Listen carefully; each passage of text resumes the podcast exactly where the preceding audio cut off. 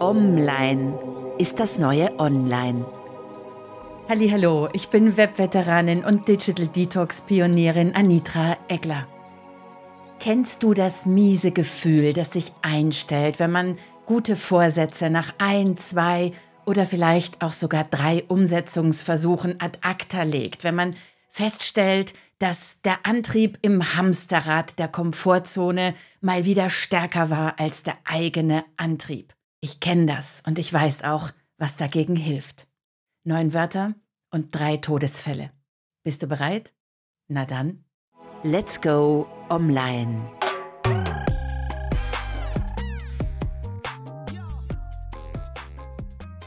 Wusstest du, dass ein Mensch im Schnitt 4000 Wochen lebt? 4000 Wochen, das sind 76 Lebensjahre, neun Monate und ein paar Tage. Klingt das viel?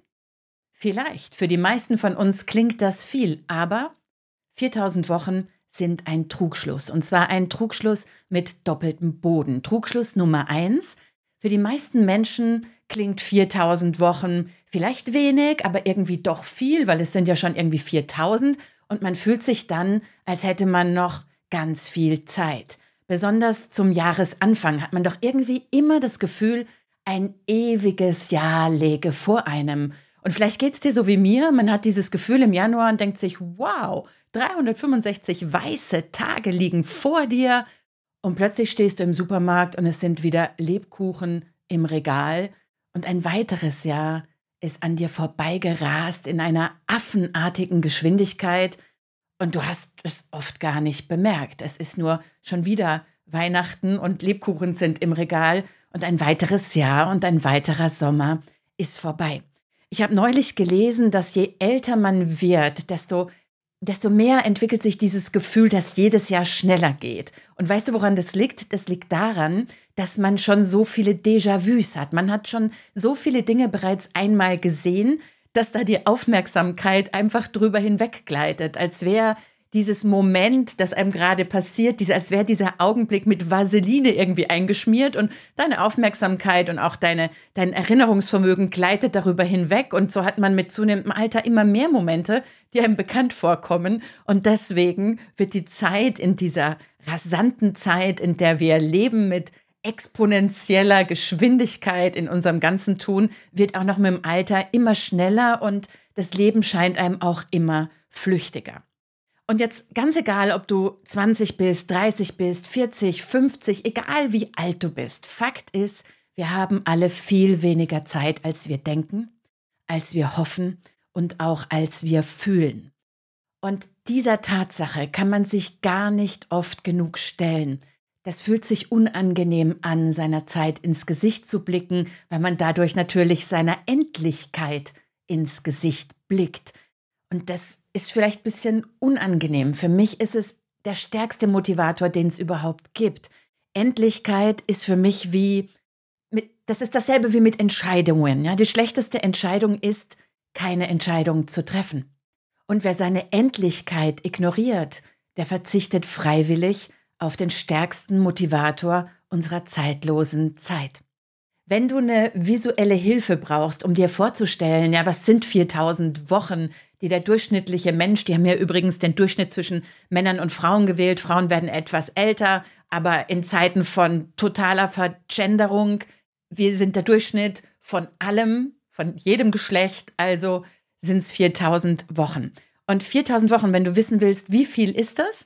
Es gibt, ich verlinke das in den Show Notes auf meiner Website, inzwischen schon sehr hübsche ähm, Kalender, die dir 4000 Wochen zeigen auf so einem Plakat. Da kannst dann jede Woche eine Woche durchstreichen.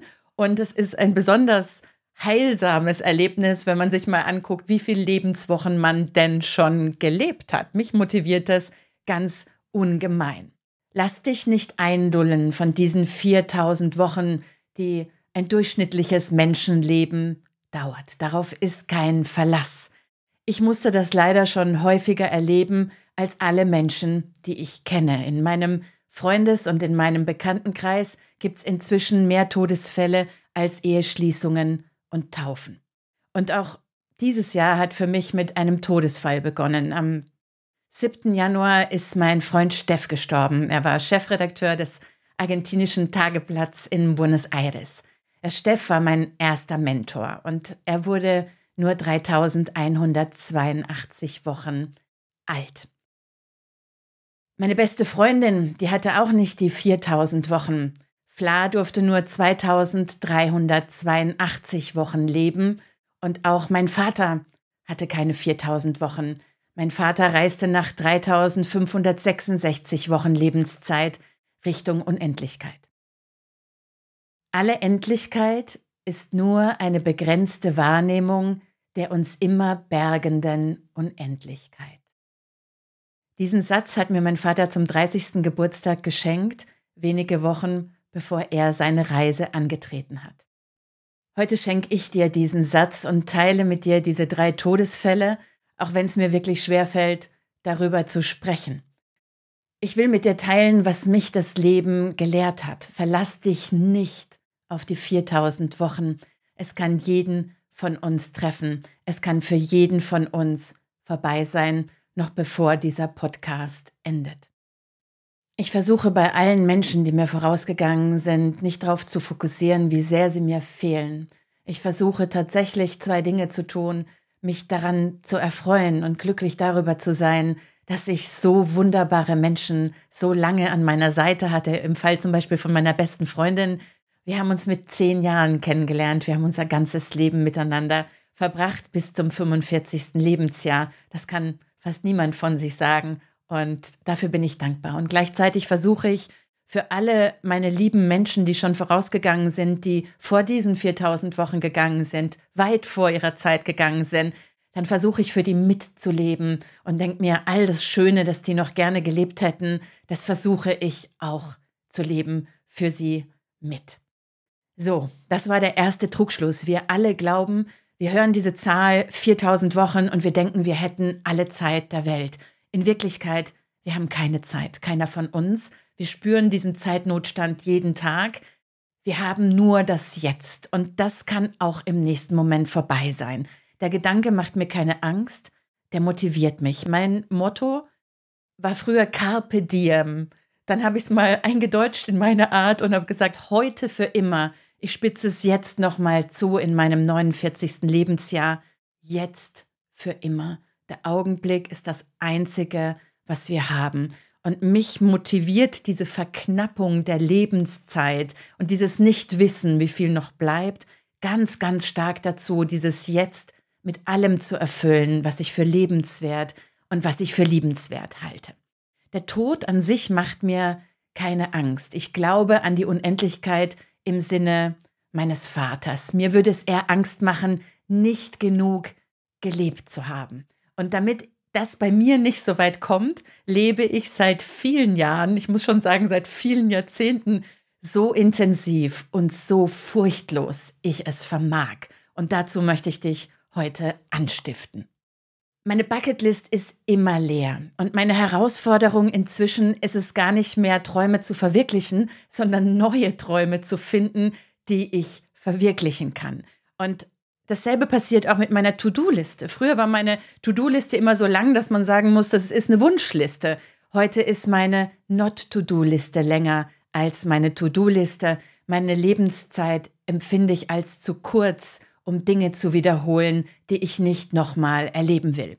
Ich habe bereits 2581 Wochen gelebt und in diesen zwölf Jahren meiner, meines Berufslebens als Startup-Managerin kam ich täglich locker auf 16 Stunden Bildschirmzeit. Das ist quasi die gesamte Wachzeit. An Wochenenden und im Urlaub kam ich vielleicht auf etwas weniger Bildschirmzeit, vielleicht statt auf 16 Stunden nur auf 8 Stunden. Ja, ich habe zwölf Jahre lang war ich rund um die Uhr online. Und das hat sich auch gut angefühlt, viele Jahre. Aber 2009 wurde mir mal bewusst, was meine Bildschirmzeit eigentlich mit meiner Lebenszeit macht und mit meiner Kussbilanz und mit der Zeit, meine Träume zu verwirklichen. Und dann habe ich Bilanz gezogen und habe meine digitalen Gewohnheiten radikal geändert und wurde so vom Web-Junkie zur digitalen Minimalistin.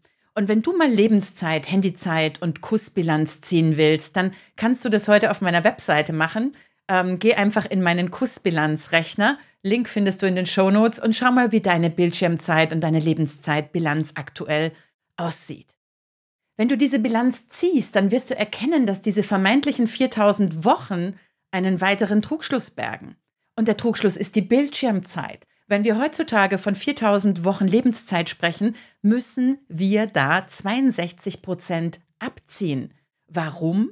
Weil 62 Prozent unserer Wachzeit aktuell Bildschirmzeit ist, wenn es sich bei dir um einen berufstätigen Bürokrieger oder um eine berufstätige Bürokriegerin handelt.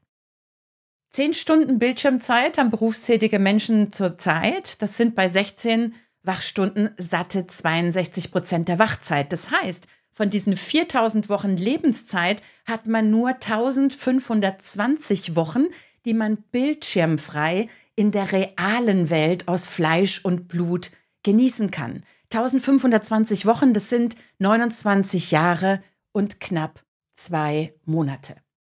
Ich weiß, ich weiß, dieser Vergleich, das ist jetzt so ein bisschen eine Milchmädchenrechnung, weil man muss natürlich gucken, wie alt bist du jetzt, wie, ähm, wie hoch ist deine Bildschirmzeit und wie hoch ist der sinnvolle und der sinnlose Anteil deiner Bildschirmzeit. Und dann muss man die Bilanz ziehen. Aber ich möchte es dir einfach so plakativ mal darstellen, um dich zu motivieren, wirklich mal selber Bilanz zu ziehen und zu schauen, wie viel Zeit verdattelst du digital, wie viel Lebenszeit bleibt dir noch, wenn es gut läuft, im besten Fall. Das Fatale ist nämlich, dass es den meisten von uns nicht bewusst ist, wie viel Zeit man digital verdattelt, denn das Digitale vernebelt unser Zeitgefühl. Das Digitale ist wie eine Wahrnehmungs-Vernebelungsdroge für unser Zeitempfinden. Das kennst du sicher auch, das passiert ja jedem von uns. Ne? Man hat immer das Gefühl, man habe nur mal kurz auf LinkedIn alle Chefpostings geliked oder man habe nur mal kurz ein paar Emojis in den Gruppenchat auf WhatsApp reingefeuert oder? Man habe nur mal ganz kurz geschaut, ob die Leute auf Instagram immer noch glücklicher zu sein scheinen als man selbst oder man hat nur mal ganz kurz seinen nächsten Gedanken gegoogelt oder nur ganz kurz in der nächsten Netflix-Folge schauen wollen, ob die Hauptdarstellerin überlebt. Und zack, plötzlich ist es 3 Uhr morgens, du bist in Staffel 4 aufgewacht, fragst dich verwirrt, wie du dahin gekommen bist, kannst bis 6 Uhr morgens nicht mehr einschlafen, weil die Lichter in deinem Kopf nicht mehr ausgehen und deine Gedanken To-Do-Listen-Karussell fahren. Kennt jeder von uns. Wir denken immer nur, ich mache nur mal ganz kurz und digital wird aus ganz kurz immer sehr lang. Und jetzt frage ich dich, in welcher Lebenswoche bist du gerade? Wofür lebst du? Wie viel Zeit bleibt dir noch? Was möchtest du noch gerne erleben? Die Frage kann man sich nicht oft genug stellen, auch und besonders dann, wenn sie sich unangenehm anfühlt. Während ich diesen Podcast aufnehme, wollte mein Freund Steff mit seiner argentinischen Patentochter seine Familie in Deutschland besuchen. Meine beste Freundin Fla hatte sich kurz vor ihrer Krebsdiagnose selbstständig gemacht und den Lebenstraum vom eigenen Airbnb in Istrien erfüllt. Mein Vater träumte vor seinem Tod von einem Steinhaus im Elsass und von unzähligen Wanderungen mit meiner Mutter, mit meinem Bruder und manchmal auch mit mir. Meine drei Lieben konnten ihre Träume nicht ganz so erfüllen, wie sie wollten. Welche Träume hast du? Welche Träume willst du noch verwirklichen? Wie willst du wirklich arbeiten? Und wie nicht? Welche Gewohnheiten möchtest du ändern? Welche möchtest du optimieren? Welche möchtest du loswerden? Schau, jeder zweite Deutsche hat sich für 2023 vorgenommen, mehr Sport zu treiben, mehr Zeit mit der Familie zu verbringen und sich gesünder zu ernähren. Besonders interessant an den Neujahrsvorsätzen der Deutschen 2023 ist, dass vier Punkte gleich auf in den Top 10 waren, nämlich weniger Stress im Büro, weniger Alkohol trinken, mit dem Rauchen aufhören und weniger Zeit in sozialen Medien verbringen. Also Stress im Büro, Alkohol, Rauchen und Social Media quasi auf einer Stufe. So viel zum Thema Sucht und Stressmittel der heutigen Zeit. Ganz gleich, was du umsetzen, welche Träume erfüllen, welche Gewohnheiten du verändern möchtest. Du brauchst keine ruhige Weihnachtszeit und du brauchst keinen ruhigen Jahreswechsel, um dein Leben zu ändern, um Vorsätze umzusetzen. Du brauchst nur neun Wörter. Hier sind sie. Ein neues Leben ist immer nur eine Entscheidung entfernt. Ein neues Leben ist immer nur eine Entscheidung entfernt. Das klingt einfach und es ist einfach. Entscheide dich für etwas, kommuniziere deine Entscheidung und dann zieh sie durch. Denk nicht weiter nach, hinterfrage nicht, einfach nur durchziehen. Was mir immer hilft, ist, wenn ich was umsetze, eine Gewohnheit ändern will, dann versuche ich immer so zu tun, als wäre das ganz normal. Ja? Ich versuche nicht zurückzublicken. Gestern habe ich noch Wein getrunken, heute trinke ich antialkoholischen Aperitivo. Nee, ich denke mir, das tue ich immer. Das ist ganz normal. Ich lebe nur jetzt, nur im Heute. Und dann nehme ich mir auch vor, nur heute trinke ich statt Campari den antialkoholischen Campari zum Beispiel. Und ich hinterfrage das nicht. Und jetzt zur Inspiration für dich und deine Lebensträume und für dich und Entscheidungen, die getroffen werden müssen, weil sie getroffen werden können in der Zeit, die wir alle noch haben auf diesem wunderbaren Planeten Erde. Jetzt lese ich dir noch meine Wunschliste an ein Leben 2.0 vor. Ich habe diese Wunschliste in meinem Bürokrieger Bestseller Mail halten 2016 veröffentlicht und ich möchte noch dazu sagen, das sind nicht meine persönlichen Wünsche an ein Leben 2.0. Ein paar dieser Wünsche decken sich mit dem, was ich mir auch selber wünsche für ein Leben 2.0.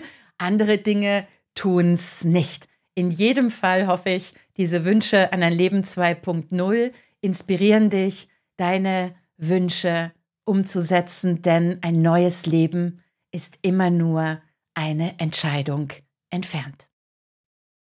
Wunschliste an ein Leben 2.0. Wenn ich noch einmal leben könnte, würde ich keine Uhr tragen. Ich würde in Zeitlupe leben und nie sofort reagieren. Ich würde daran arbeiten, Zeitmillionärin zu werden. Ich würde die erste Zigarette nie anzünden. Ich würde Sonnenaufgänge sammeln, ohne sie zu fotografieren. Ich würde nur zum Schein erwachsen werden. Wenn ich noch einmal leben könnte, würde ich nicht so viel warten.